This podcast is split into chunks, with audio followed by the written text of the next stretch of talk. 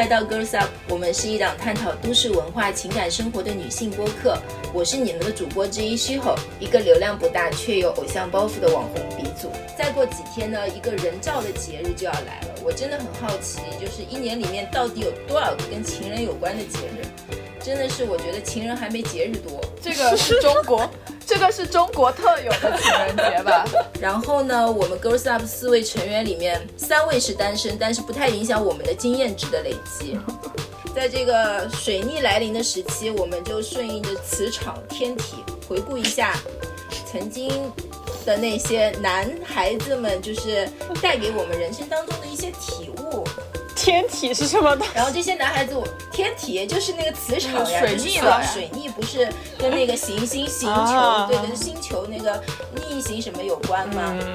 然后我觉得我们今天要聊的男孩子未必是我们的前任，很可能可能是我们的闺蜜，可能是暧昧对象，反正不是老父亲就对了。嗯，欢迎来到我们的芳心俱乐部。哎，我觉得芳心俱乐部这个名字很好。今天就开心一下吗？女生跟男生的不一样，就是女生总是会觉得做某件事情有要有一些意义，她总是想要经历通过某段经历学习到有所成。不知道下次请一个男生来聊一聊，但在感情里，比如说有有异性硬要教我什么的，我反而嗯不是很想听。对对，但是总的来说呢，那个男性的呃出发点不是说获得呃自我提升。虽然，虽然我觉得他们其实应该这么想，因为按照传统的想法，他们就是会越老越吃香。他们自我提升一下，有更多的这个呃知识储备，不是对他们来说是一件我觉得。不，我们可以先聊，但我觉得这个观点可能也是比较怎么讲简易化，想想异性的一个做法了。谁知道他们难道不从女性身上学习什么吗？Anyways，我们可以开始聊了。你要说我正经交往的男朋友的话，我是从我是从他们每个人身上都学了一些，学到一些东西，而且有所成长。我觉得他们也有从我身上或者从他们每个女朋友身上有学到东西，就我可以看到这个人有长进。就比如说我跟我一些前男友都还保持联系，还是好朋友的关系，就我会发现他们有所长进，但他们有些会导致我们分开的问题，有时候也会在下一段恋情里面导致他们的分开。有一个男生是我十年前。Date 的一个男生，他当时反正就是很定不下来，心很不定。然后他当时跟我在 date 的时候，跟他的一个前女友，他前女友在台湾，他跟他前女友就是没有没有分得很干净。对，然后每一次他前女友生日，他还要飞回台湾去给前女友过生日什么的。然后最后也是大概也是因为这这些事情分手的。然后后面我就看着他在我后面又 date 了几个女生，然后每个女生都不长。他最近 date 这个女生，就是我觉得他基本上跟以前十年前我跟他在一起的时候，整个人就不太一样了。就是他就是跟这个女生也很稳定的下来，然后他也没有什么跟前女友的之间的纠扯不清的事情。然后包括他以前很讨厌小动物。他就不喜欢猫，不喜欢狗啊，不喜欢小孩啊，但他现在整个人都变了。他们养了一一只狗，对，然后他也有跟我讲他是怎么就是产生这个心理变化的，包括他以前一些很散漫的行为习惯，现在也改了，就现在也没有像以前那么飘忽不定了。所以我觉得对他来说就是一个很好的成长，只是我们都是让他成长的过客。然后我就一直鼓励他，我就是想要他，因为他十年前做的那份工作，他自己觉得很不开心，每天都很不开心。然后就，但是就跟我吐槽，但他又不会辞掉那份工作去追求他想做的事情。然后又羡慕他的朋友是在做导演什么，他又羡慕他朋友，但他自己又放不开自己的就是原本的东西。然后我就一直鼓励他要去做自己想做的事情。后面也就是。闹翻了之后，也就我就没管了。然后过过到现在，我觉得一个是他长大了，然后另外一个就是他找到了另外一条路，另外一个方向去追求自己想要做的事情，而不会说让他在经济上有那么大的负担什么的。然后这个女生跟他是同个城市的人，那个女生好像是也是他以前认识的一个朋友，可能对方也给他很多耐心吧。然后对，然后他就是各方面这个这个男的就属于又有一叫什么呃 avocado 理论，就是男生有的时候 有些男生就像 avocado 一样，他就是很深的时候他就一一直很深很深，然后他有一天突然熟了，然后就就就迅速的就是迅速的熟掉变熟。你那个时候就是哪个女生走运，可能就。逮到了这只 avocado，对然后呢，他就吃上了最好吃的 avocado。我觉得这个事情就是一个很自然的事情嘛，就呃，你可能在一个 stage，大家就是在探索阶段，然后下一个阶段就是稳定阶段，也不存在什么变好变坏，我觉得就是都会经历的一个过程。对，但是我比较关心的是，你说出这个男生，他对你的成长是有什么帮助的吗？他对我的成长有啊，就是我在 date 他，我在 date 他之前，我没有 date 过这个类型的，就是文艺男青。然后对我来说，就是哇，我真的太喜欢了，太爱了。date 完他之后，就是有有十年，我就不想再碰文艺男。樱花，你在打脸？你现在这个哦，对你现在这也是。我现在他放他放松了，真的，他缓了十年。但我现在就是我刚跟现在的男朋友在一起的时候，我其实有想说，那我不是重蹈了十年前的覆辙，我不是就是一个轮回过来，我还是在 date 文艺男。但是就是面对他们那种文艺的的心态，他们的作风，他们的行为举止，我就已经打过预防针了，我就已经可以。很好，就是可以去 handle 他们的那种 emotional 啊，whatsoever 啊这些事情。十年前的我就不行，嗯，学到了呀，包容力增强了。是啊，就是我也成长了。就你们说要谈文艺男，我觉得我的心里住着一个文艺男。我就是我，可能在某一个那个另外一个维度里面，我就是文艺男本男。朝三暮四也文艺男。我我不知道从什么时候开始，我也是个我，反正我觉得我也是一个狠人。就嗯，比如说，呃，从高中起，我就属于很少跟有。普通朋友不普通同学交朋友的那种独来独往的，嗯，非常傲娇，有自己的坚持。从小就知道我可能要去另外一个地方做一些很不一样的事情。我觉得这是文艺男的那个一些思思路吧。我在大学呃遇到了一个男生，然后是我的学弟，就属于那种加个引号一见钟情，但我没有在一起啊。我有一天我在学校，我在一个什么自习室，我突然一抬头就跟这个男生对视了。我从来没有见过他，对视的那一幕，我就就是我就觉得我看到了他的灵，对我就觉得看到了他的灵魂，跟我的灵魂很像。接下来就证明确实是这样，而且他在某一些方面他做的比我还超前，还厉害。呃，怎么怎么讲？我觉得他是一个非常能够呃忍受或者说享受自己一个人时间的人，这个是非令非常令我佩服。因为一般的男生在那个时候就随便找个女生谈恋爱嘛，就是一个接着一个恋爱的谈吧，就很少有会就选择能自己独处的。这个男生他就是还蛮帅的，就校草级别的啊，平常还会自己。就谁在大大一大二就搞一个摩托车骑着，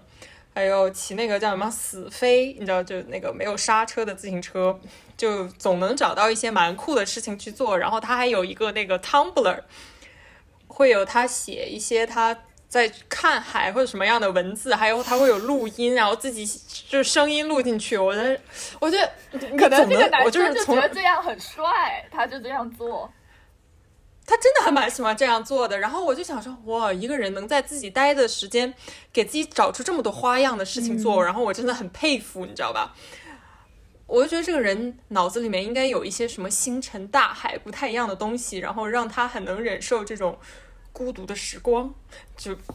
就我觉得好贼酷。然后那个时候我就 kind of inspire 我也成为这样的一个人。对，就是那个，如果你比不上我的孤独，那你就不配那个来跟我交往。怎么说？就是你要比我的孤独还精彩，我们才有这个要谈要不要谈一谈的这个机会。如果两个人在一起是 better than my solitude，就比我一个人独处还要美好的话，我觉得这样的时候在一起的那种，就感觉你们是跨越千年遇见的那种感觉。有点俗气这个形容方方法吧，然后但那个时候我真的我觉得我自己属于一个还比较就是 kind of 在某些方面还挺俗气的人，就我也会想着说要不谈个恋爱打发一下时光，没有很 deep 的一些 thinking 吧，我觉得有不我本身是有一些 deep thinking 的，但就有的时候你就会抛之脑后，然后突然有这么一个人存在，你会觉得我就 kind of remind you 你自己做的东西不像一个傻瓜一样，你知道。就是，而且这个人有一些 respond，他也不是个 nerd nerd，就不是那种就很恶心的那种，一定要装成这样子生活的。然后那个时候，我就 kind of mimic，开始模仿他这种，呃，可以享受孤独时光的这种感觉。比如说，我也会一个人骑个自行车，然后到大海那边去看大海啊，什么样的，就开始学会享受一个人的时光，而不是去。一段接一段的谈恋爱，然后就在我因为我大学要出国嘛，我在我出国之前，这个男生他又找到了一个很酷的事情做，他就去练那个吉他嘛，自己练了一首歌。我们有一天一起晚上出去骑自行车看日出的时候，他弹给我听了，我就觉得非常感动。就我觉得这个人眼中也是有电影感的，就有种肯定了我自己生活也的那种我自己小文艺的那些点吧。大学在国外的时候，他有寄给我明信片嘛，也是非常酷的那种，就是说我在哪哪哪留作纪念吧，就非常就我就。也是天蝎座啊，我跟你讲，就呃，就天蝎座。我刚想问你，对方是不是天蝎座？我觉得就是天蝎座才能自己跟自己独处的这么开心。就是一个人，只要心里我觉得还有爱，让你跨越人的本身的那个孤独吧。因为人的那个终极，我觉得每个人都要就是面对自己都是孤独的，就没有自己一个人。对，因为两个孤独的人如果相遇了，其实上孤。那个孤独感、孤单的人吧，应该这么说。孤单的人相遇的话，孤单感是会加倍的，就是零点五乘以零点五，其实上等于零点二五。哇哦！就是你你其实上你的不是少了吗？对，就是这个意思。对啊，就是就是孤单少了，也变得更孤单你的爱，对啊，变得更孤单，你的爱并没有增增加，就是这个意思。对，或者一个人想依附于另外一个人的呃不孤单，那就变成一种消耗。如果大家都看清，就算一一个人跟你在恋爱中，你们还是两个个体，你们还是会有一些对方无法 get 到的一些点。我的期待就是蛮低的，然后在你们在跨越彼此的这个孤独，哦，就是人生终极的这个孤独，然后去作为人来 connect 的时候，我觉得这个是特别美妙的。嗯。我觉得我对于情感的理解跟包容度上升到一个台阶，就是和一位前后加起来交往不到一个一个月的艺术家有关。人人家可能谦虚，也也不觉得自己是艺术家。你也知道，就是随便叫人家艺术家也蛮讽刺的。我我觉得，如果他听到这一期播客，他应该觉得很符合我的作风，就是我就是一逮到机会就要奚落他一番。但是我今天不是要奚落他，我觉我是我是真的觉得就是，呃，那个这个经历虽然就是由他引起的，但是呢，对我的帮助还是蛮大的。就是我在跟他交往十天。之后，我们就是对方就会因为一个不安全感跟信任的问题，就是我们俩就会有矛盾。然后那个时候我们不在一个城市，就是我那个时候还住在香港，然后对方就是在一种极度需要安全感与极度不想要被束缚的矛盾当中，就是在这段关系里面。然后呢？一方面，他就非常不相，就是不放心我在香港，就是你知道，他就看不到我，然后不知道我平时在做什么。然后另一方面，他呢也不想我整天出现在他的脑袋里面，因为他毕竟他要创作的嘛，所以就是他应该在一种既喜欢我又嫌弃我的状态当中，就是整天在跟我 argue 一些东西。我跟那个温莎，我们就是那会儿还挺要好的，然后聊天就是接触就很多。然后有一次。我就记得我们就约在利舞台，就是跟铜锣湾那边喝下午茶。然后呢，我我那会儿就很烦恼，然后我就把这个男生的事情跟他说了一遍。然后呢，他就教我，他说你不要就是在意这些东西，就是放多一点时间让他自己去独处。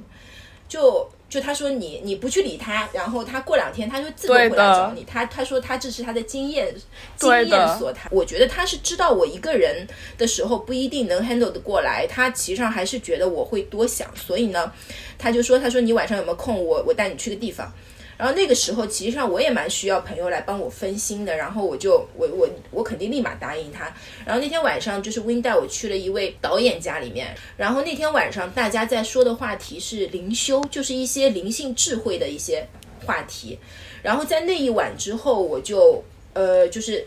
去就是去了解了奥修，就是他是一个印度的那个灵性的一个灵性智慧的大师。这事情之后，我就是对那个爱也有了一些新的洞见，就是在爱里面就是要学会放下期待和要求，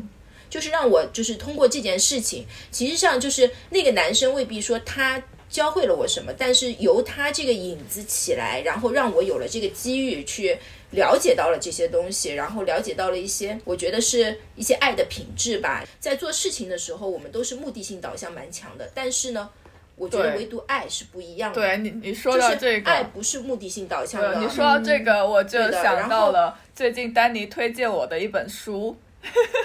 叫《亲密关系》，不要有期待，因为期待就是地狱的开始。就是你，对，但是他前面也分析了很多原因，因为他他分析我们对亲密关系的这种期待，可能是源自于我们童年深处没有得到童年的记忆里或内心深处没有得到满足的一些元素，所以我们会期待。就我们对亲密关系可能一味的只是有一个错误的认知，是觉得伴侣要满足我们的期待，要。对我们好啊，怎么样怎么样？但忽略了伴侣是一个独立的个体，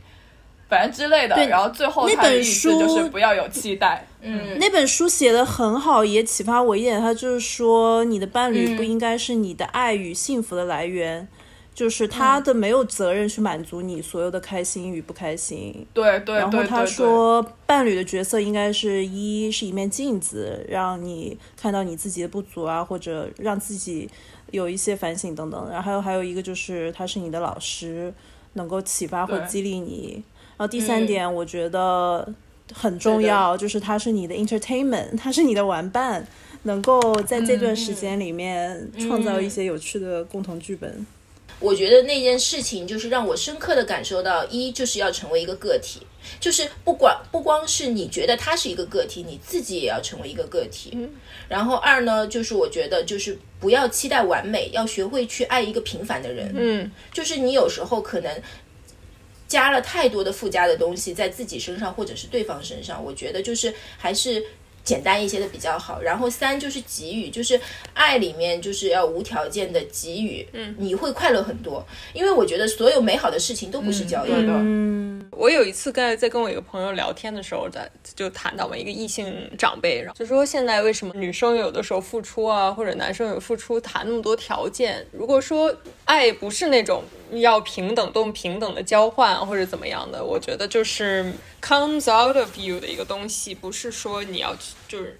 比如包括结婚到结婚那一步，你要再去想这个东西多么的平等，或者说我们的条件多么的是在交换，那我觉得就不是爱本身的一个东西了。我觉得条件就是你婚前协议的时候谈就好了，这个东西谈不好，最后就 最后就变成像 Johnny Depp 或者 Amber Heard 这样子，然后在法法院在那个全世界面前大撕逼。然后提起要求这个事情，我觉得我也深有感触。就一个是，嗯，你不要。不要对别人有那种期待吧，确实就是因为对方也是一个呃真实存在的人，他有他的不完美的点，你需要去接受人就是这样，你自己也是会有呃不完美的地方，或者说一些跟你期待和你想控制的完全不一样的点，我觉得就是要去适应这个过程。然后同时我又觉得说，在关系里，我自己也不希望被期待成为任何一个形象。就我希望我做做所有的事情都是能被接受，作为一个人被接受，他也不要呃对我有太多的呃 judgment 评判或者怎么样，让我感觉到呃不自由。嗯，是的，之前我跟心理咨询师就也有聊，然后那个心理咨询师就说这个人好在哪里呢？然后想了一下，我发现这个人能够让我更加关注到我自己，我觉得这个是我以前没想到一个一个对方能够呃给你的呃一个一个效果吧，给你带来的一个影响。在这一个相处的几个月、一年里，他能够让你更加关注你自己到底想要什么，你想成为怎么样人。是呃，以及最后你在这段关系里面想获得什么？那我觉得这个都是更好的一种。其实际上，这个主要是你自己有觉知，因为有很多人就是没有这个觉知的，他的他的眼光、他的眼睛还是在对方身上很多。所以我也会看到有很多女生，她在经历过一段感情之后，如果她分开了之后，她连朋友都没有了，因为在交往的那段时间里面，她就只把。自己的世界放到了两个全封闭恋爱，外界都绝缘了，隔隔离式隔离式恋爱，封城式恋爱，就是想想对方到底是你的灵魂伴侣还是牢房伴侣。我我我会替我这样的朋友担心的。我觉得伴侣确实是一面镜子吧，就是如果说呃，这就是我觉得你谈感情的一个很很很不错的地方嘛。就很妙的一个事情，你在两个人关系相处中，你会有一些想不明白的问题，或者说你会突然失去安全感，有点呃 insecure。就我觉得这个就是一个很好的契机，就你任何想不明白的这个问题，你可以，我是属于通喜欢去思考这些问题的。有些人可能觉得生活中有一些想不明白就想明白了，但我就属于会，我觉得是一个很好的机会，就是你有一些纠结的点，它能够让你去 reflect。你到底是你是不是我自己心态上有一些 imbalance，或者说怎么样去客更客观或者去看待一些事情吧？还是感情存在蛮好的一个事情，所以不要抗拒，就感情中有一些 struggle，就也嗯，学会吵架，嗯，学会撕逼，嗯，学会在以这以以这个吵架啊或者什么的作为一种沟通方式。就是说，你们之间有一些紧张关系 tension，你需要一个爆发的点。我觉得可能是一个爆发点，不一定是吵架了。对，两个人在一起还是挺 require，就是要求一个人，就是这两个人的成熟度的。就你包括在呃情感表达上，或者梳理自己的情绪。有很多男生其实是有情绪，但他其实梳理不明白自己是什么情绪的。我觉得，嗯。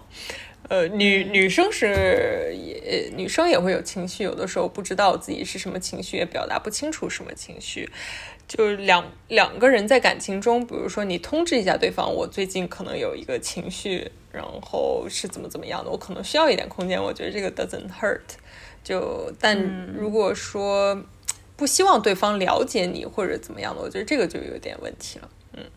我觉得，如果你不说，对方也能感受到，那就是你们有默契。嗯，就是你们两个相互其实上是，就是那默契程度比较高。但如果一旦就是还没有达到这种默契的时候，你不妨说出来。就最怕的就是你又觉得你不说，对方你又要求对方想要知道，你又不说，就是那样子的，就是比较可怕。所以这个就是一个表达的艺术。嗯，对我觉得在感情关系里面，表达的艺术学到很多怎么去表达。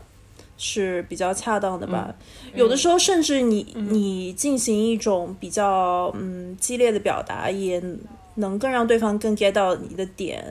因为我觉得男生就觉得女性女性很容易示弱或者什么的，但是当他们发现呃你不是这样子的，你也会有一些激烈言辞，他们他们就也不是说怕了吧，但是他们就。知道你不是好欺负的或者什么的，大概是零零年的时候，呃，那会儿就是，呃，就是很多很多老外都办不了工作签证嘛，然后那个有个朋友他就发现了一个方法，就是跟一个中国人结婚，是一个很好的留下来的办法。然后呢，呃，我我当时有一个还算是男闺蜜的一个人吧，他就有一天突然就问我说，哦，你要不要跟我结婚？然后我那个当下其实是惊呆了，我也被问过，哎，这很随便，就 是以及你是不是在利用我，我要考虑一下这个，对吧？就是借用我们的比较好的关系，你你在利用我，因为我觉得结婚还是一件一件比较严重的事情，也不能说随便就结，对吧？那个也为了帮你搞个签证，然后我就反正我就说了一段特别 diplomatic 的话，就是回绝了他。然后当时是很尴尬的，但是我是觉得这是我第一次这么去那个据理力争的去跟一个男性角色去说为什么不愿意做一件事情，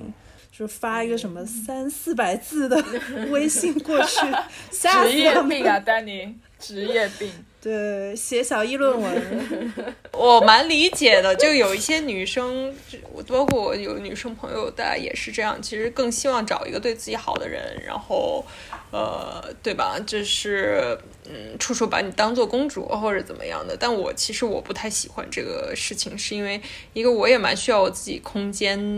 的，我不是说我在第一个文艺男后面，我就是有十年不想再碰文艺男嘛，就是中间有有 date 过几个人，有交往过的男朋友都不算是文艺男吧。我说那种文艺，就是我交往的文艺男，他们都是基本上以文艺当成自己的工作了，就他就是在从事这个文化艺术类的。然后当后面我交往的非文艺男，就是他可能也在这个艺术领域，但他就是不做这件不是不是创作的人，或者他就是没有那么多的文艺细胞，可能他们就很简单啊，就是运动 type 的啊，或者是他们就有简单的自己的工作啊什么的，自己的呃事业，但他就不是那种。把文艺就文艺不是融入他们的生活那么那么深的那种，我反而那段时间觉得哇好轻松啊，就是不是文艺男想想的真简单，就是 就啊就是对，我没有那么多 emotional 的东西。我其实有点懂，就是樱花这个感觉。其实不是说文艺男吧，就是说太把文艺当回事儿的这些男生，就、其实你是可以把这些你的艺术工作当成一个工作，但有的人太把它当回事儿，就是造成他们在生活中其实不是很通畅，你知道吧？就你该在这个地方有一个回应，或者说你该去呃大大方方做一些事情的时候，他们可能没有这个 react，对就没有这个回应。我觉得这个就不通畅了。我遇到的文艺男就是有这个生活中的审美洁癖，就是有一天我可能出随便出门吧，有点冷，没想那么多，就抓了最近的一件 sweater。然后呢，见到那个这个文文艺男工作者之后呢，他就说：“你怎么穿这一件衣服？”他觉得那件衣服不是我的风格，或者觉得太丑了。然后呃，我说啊，就是品牌送的，就是天冷嘛，随便穿穿。然后他就说：“你刚才脱，然后他就说你这件衣服应该扔掉，然后他立刻就让我脱下来，然后在商场逛街嘛，然后立刻扔到那个最近的一家 垃圾桶。我哎，你可以把我关关键是他给你买了，他给你买新的吗？他给你买没有，他只是觉得你不要随便穿，就是穿衣服这种东西也要那个事这个事无巨细的也要管，就是这个东西。笑死了！你们你们都有职业病是不是？然后你你等他给你发一段文字，然后你也给他修改一下，就是。是 对痛批，嗯，哦，但这个这个感觉是比较介意，就是着装和比较介意时尚能不能，你的时尚能不能代表你，或者你的着装 pop 就是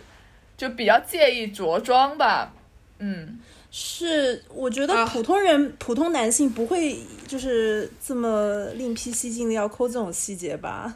就不会的，普通男性不会的。如果换哎如果换了我，我就我我就想说，要是你不给你你不给我出钱买，你就 shut up。真真的，你有本事你像那个 Kanye West 一样，接下来带着一个 closet，然后降落在我家，你不要，不然你就不要。就半吊子 Kanye West。但我也会对男生有这种要求啊。我有时候就是就是有时候我也会 diss 他们说，你今天怎么就穿着一个篮球裤就出来跟我约会了，就是太土了。你让他脱下来，我跟你讲，我对我一般不 diss 他们。我跟你讲，我换了我，我不 diss 他们，我直接买新的让他们换上。哎，但我不是女总裁嘛，嗯我还不是霸道女总裁嘛。我只会 diss 他们。就是你，你如果没有能你是力改变 West，你就对，你是 Kanye West。对，但是我觉得这个做法也蛮蛮有意思的，对蛮就是蛮天蝎的、霸道总裁，对对对对对，嗯，就反正呃，喜欢。我真的是遇到过从事时尚和艺术行业的男生，但他们可能不是那么文艺，所以他们挑的女生可能真的他不会从这个女生的 taste，就这个女生 taste 好不好这件事情上去去想。但我挑男生，就比如说我喜欢的男生，绝对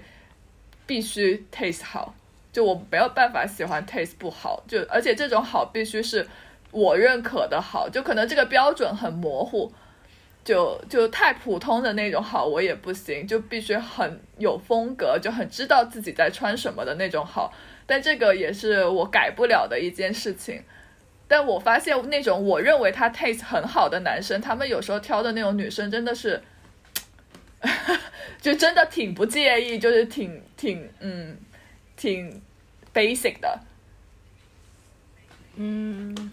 不知道，可能他发现了他身上其他的优点。但我觉得这就是男但是如生在果我说看，品就是异性，就比如女生在看男生嗯可能会带有这一层滤镜，但男生在看女生不一定有这一层滤镜。我觉得我也没有特别的想要去那个，但是如果你吸引到我了，你肯定这方面也不差。嗯，嗯，肯定有一些特质是你在观察的，我觉得，要不然第一关都过不了。我会喜欢那种本身 taste 很好的男生，但我也会以我的我的喜欢的东西和风格去影响他们，就就是潜移默化的要我觉得逼他们。到时候，嗯，到时候是相互交流吧。我觉得没有没有说必须得这个人符合我我自己的想法，完全打造成另外一个我也我也不希望。但是如果到时候跟我交往的人，或者是我觉得我喜欢的人，一定是身上有我认同的点，然后呢，两个人在精神层面和品味层面都不差的。嗯，现在肯定不会找到一个说你两个人相差太太远的吧？我觉得不太会。我跟你讲，我也太久没有呃拍拖，然后现在的话就是有有喜欢的人，然后对方对方的其实上，我觉得就是那种层面精就是精神层面也好，品味层面也好，都都也是我我算是我我比较喜欢的，所以呃所以我到就近两年来。从来没有从这个方面去说我要以这个来作为衡量，倒是关键就是跟这个人相处的时候，你开不开心这件这件事情是我非常看重的。我觉得是的。如果说两个人在一起交换那种能量不是很开心的话，我觉得就没有什么意思。不管他穿的怎么样或者打扮怎么样，但是如果说一个人就算他就是说不管说外在或者说品味上怎么样，但是如果说一个人就是很怎么讲，哎，通畅，他能跟你有一些交流，我觉得就我就满足，我满足于这一点。嗯，我后来还意识到一点，就一旦是你这段关系时间相对长远了之后，呃呃，然后呢，嗯，我发现有一个说法很好，就是其实最开始来自于罗兰巴特他写的那个恋人絮语吧，就是说一个好的关系，一个好的爱，它应该像是 Argonaut，是那个古代神话里面那艘船一样，它这个船的名字不变，但是它不断更新它自己的部件。它这艘船是不断在更新换代的。我觉得一段感情，就算是你是自始至终是跟一个人，你这个人跟你的相处模式，或者这个这个人本身和你自己，都是要不断的在呃进化。对，就是感觉你可能谈了一年，嗯每三个月是都在跟不同的人谈恋爱，就这种感觉蛮妙。我觉得蛮妙的，就是说有人说就是一个 couple 嘛，你们要不断的参加彼此的葬礼。就 我我觉得我自己就每就经常每几个月都要参加一次我自己的葬礼，就你的内在会更新一下，就先不说外在，内在肯定会不断的在更新。你要适应自己的变化，我就是你要在感情里也就肯定要适应另外一个人的变化。我觉得这个也挺有趣的一个事情。最好的 couple 和最好的 relationship 是你们可以共同成长嘛。所以呢，我就想要，我就每一次都会想要说，让对方跟我可以一起共同成长，但是我又不知道怎么样才算是共同成长？是我今天做了一个我的工作上很有进展，然后你的工作上也很有进展，然后这样的状态持续下去算是共同成长，还是说我们经历了一些争吵，经历了一些 conflict，然后我们各自又更加认清楚彼此和更加认清楚自己，然后更加知道自己要什么，这个叫共同成长。就我还在研究这件事情，就是怎么样才是算是跟你的伴侣共同成长。我觉得对我来讲，就是两个人都在 transform。你们的对于我个人来讲，我肯定是想让自己的，就是说 vibration，就就是拿那个灵性来讲，就是个人的一个频率，呃，更好，自己也更通畅。这个我觉得是我追求的一种成长。电影梗就是共同成长，就是说你们建立了更稳固的连的连接。就是说，像 Francis Ha 那个电影里面，那个女主角不是说了一段很经典经典的话，大概就是说，呃，当我们两个人都去了同一个很热闹的 party，但是呢，当你可能回眸一看，不小心看到你的这个男朋友或女朋友，然后你发现，呃，你们就是的确都是世界上那个就是另外一个人的 person，就是这个 you're my person 的感觉，我觉得是很奇妙的。就是如果能够修到这么一种感觉。呃，其实是很难得的，就是你们把彼此的那个，就是相当于你们都有外壳嘛，你们一层一层剥开，嗯，就是说，呃，嗯，这些外壳，因为一个人他在不同人面前或者在不同 situation 下，他展现出的面也都是很不一样的，所以你们就是在呃一层一层剥开这些面吧。对，然后有些话的确只能跟有亲密关系的人说，这种感觉也是很难得。对对对，我有一个判定，就是我跟对方的感情走到哪一步的标准，就是对方在我面前是不是展露了他最无助的一面。就很多男生他不愿意在女生甚至是刚交往的女朋友面前展示他很 weak、很弱的一面，他想要在异性面前还是展示自己就是。无所不能呀，就是对很 alpha 的那种。但是当这个人在我面前就是痛哭，或者在我面前展露他非常弱、非常无助的一面的时候，我就会瞬间觉得说我们两个的感情有增长了，因为你愿意在我面前表露你很很弱、很无助的一面。嗯，但又不能是懦弱。其实我，对，但又不能是懦弱。我非。我非常能够 get 这个点，我就一直在找一个人能够让我在他面前能够很有安全感的放下我所有的这些伪装。你对，我就我有这个问题，因为我对我我也在寻找一些机会能够让我放放下自己所有的那个嗯外面那些坚硬的东西，但我就是。我觉得这个挺难的，很多感情，有些人就硬要去证明这个感情是对的。我觉得越想去证明这个感情是对的，你越可能证明不出来。就像那个《卧虎藏龙》里面嘛，那个杨紫琼在讲的，就你手里有个沙，你越想握紧，它可能就越会跑掉。当你松开的，当你松开的时候，好像这个世界都是你的那种感觉。是的，然后我就是。我就是想说，如果一个关系，你们通过很多磨练，或者说很多事件啊，或者一些甚至伤害，你们还不能去证明这个东西是错的，那说不定这个东西就是对的。我在大学里面有一个室友，就是 A B K，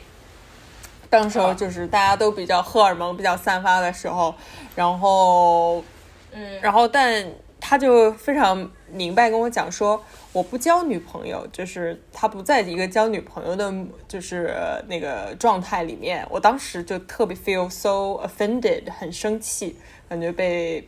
触触犯了。我当时觉得渣男。但我现在我就是好像过了很多年以后，我觉得我想了想，好像就是心里释然很多。因为我觉得一个人能跟你清楚的讲他是个什么样的状态的时候，也还是挺负责的。就比起就是说不了解自己的状态，或者说甚至觉得自己是一个比如说能结婚或者说怎么样的状态，给你承诺很多，但实际上他又不是这样子的人来讲，我觉得能讲出自己就是说一个状态。或者自己的一个需求的时候，我我觉得是还挺不错的。就我所以这个对我影响嗯还是有点大的。就是之后我也会去想，我到底是在一个什么样的状态呢？我的需要是什么样？我也会跟可能会跟别人就是讲清楚啊。对我回国之后，觉得国内很多男生就是不敞亮，就不敞亮，就是不把这个事情讲清楚。他就是嗯跟你撩撩撩，然后你们 date，然后你们就男感觉像是男女朋友了，然后他突然就跟你说啊，我不想交女朋友啊，这样这样。我觉得这种就是大家怎么评定渣男？我觉得这种就挺渣的。就我又要他撩你，然后我又要过分承诺，自己骗对自己感动自己，很多，感动了，然后 promise 很多，对说哎呀去见你爸妈啊什么，讲到好像很 serious 一样，然后完了之后又说啊我不想交女朋友，对，Johnny Depp 就是这样的典型。因为我那天看了七个小时他们最新的那个法庭直播，然后真的是比什么电视剧都精彩。但是因为他们会回放，呃，就是会把他们当年的聊天记录拿来做成。呃，叫什么证据拿出来展示？然后 Johnny Depp 说的所有的话都是在他可能那个状态比较清醒或者不清醒的时候就在说啊，我非常爱你啊，什么我想要那个好好跟你在一起这种之类的忏悔性质的话。然后呢，那个，嗯，但是但是当他在那个法庭现场去说这些，看到这些证据去去做出反应的时候，他完全是一个冷漠的状态。但是与此同时，Amber Heard 的状态又是非常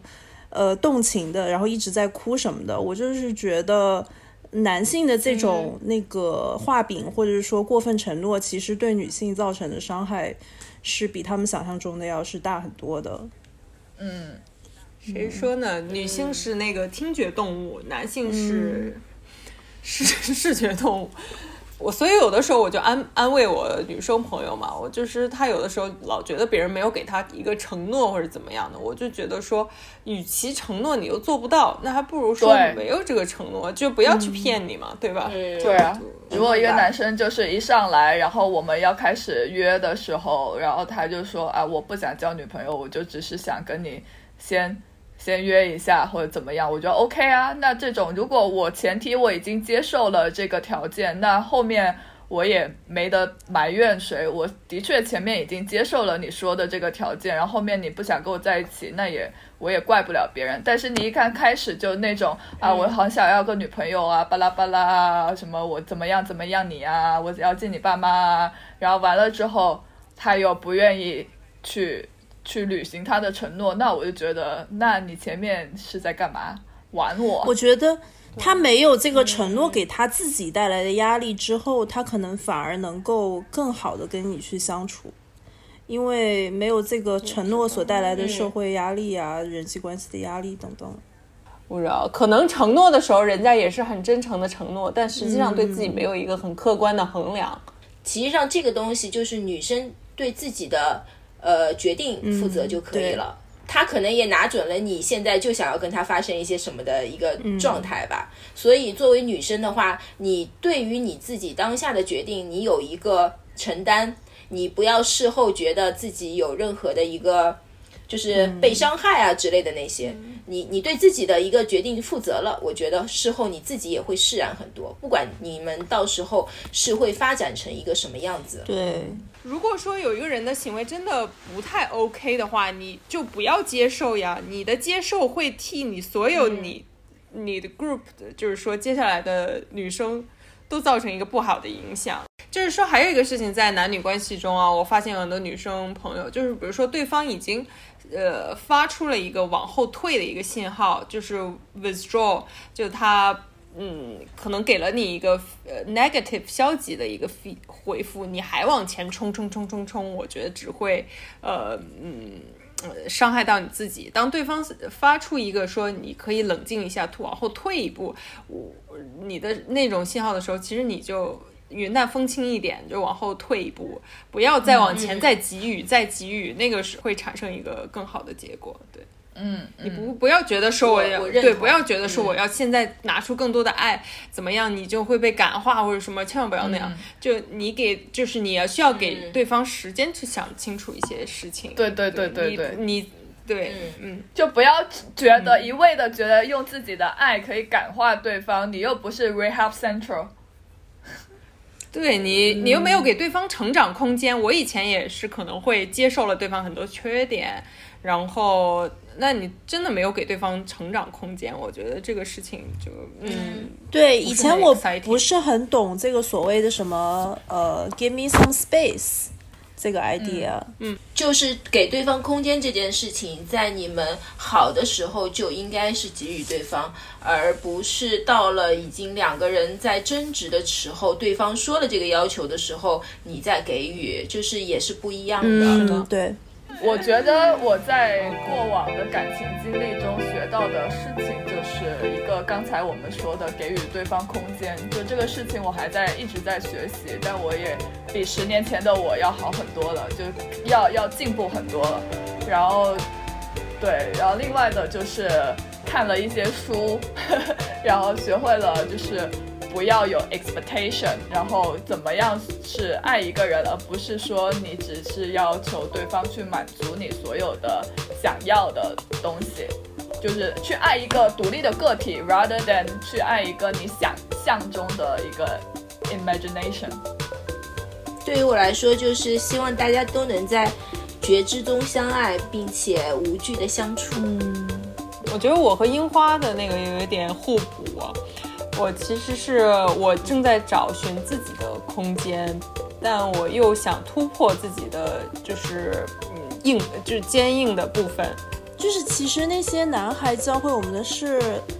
嗯，总的来看还不如大部分女孩教会我的事。但是这些这哎，些男我看过一个郭敬明的书，就是这么写的，什么那些男孩教会我成长，那些女孩教会我爱。哦，是是有点这么感觉，是就是这郭敬明说的这句话，就是我今天总结。本期我们愉快的在我们的回忆当中落幕了，然后希望大家都开开心心的在爱里爱中成长。五二零快乐对。